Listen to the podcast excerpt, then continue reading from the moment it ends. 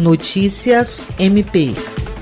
A Procuradora-Geral de Justiça do Ministério Público do Estado do Acre, Cátia Rejane de Araújo Rodrigues, se reuniu em Brasília nesta quinta-feira, 10 de dezembro, com o secretário adjunto do Ministério da Justiça e Segurança Pública, Washington Leonardo, e o diretor do Departamento de Projetos e de Políticas de Direitos Coletivos e Difusos, Paulo Campolino, para pedir o apoio do Ministério de Justiça e Segurança Pública para fortalecer o núcleo de apoio técnico e o grupo de atuação especial no combate ao crime organizado do MP MPAC. O parlamentar reafirma a importância de ampliar a capacidade técnica do MPAC através do projeto de modernização do NAT e, dessa forma, otimizar as condições de investigação e inteligência de modo a subsidiar o trabalho dos promotores e procuradores de justiça do Parquê Acriano. Já a Procuradora-Geral de Justiça do MPAC destaca que está bastante otimista de que o Ministério de Justiça e Segurança Pública irá abraçar o projeto e garantir o apoio necessário para avançar na modernização realização do NAT e, assim, garantir os recursos necessários para sua execução.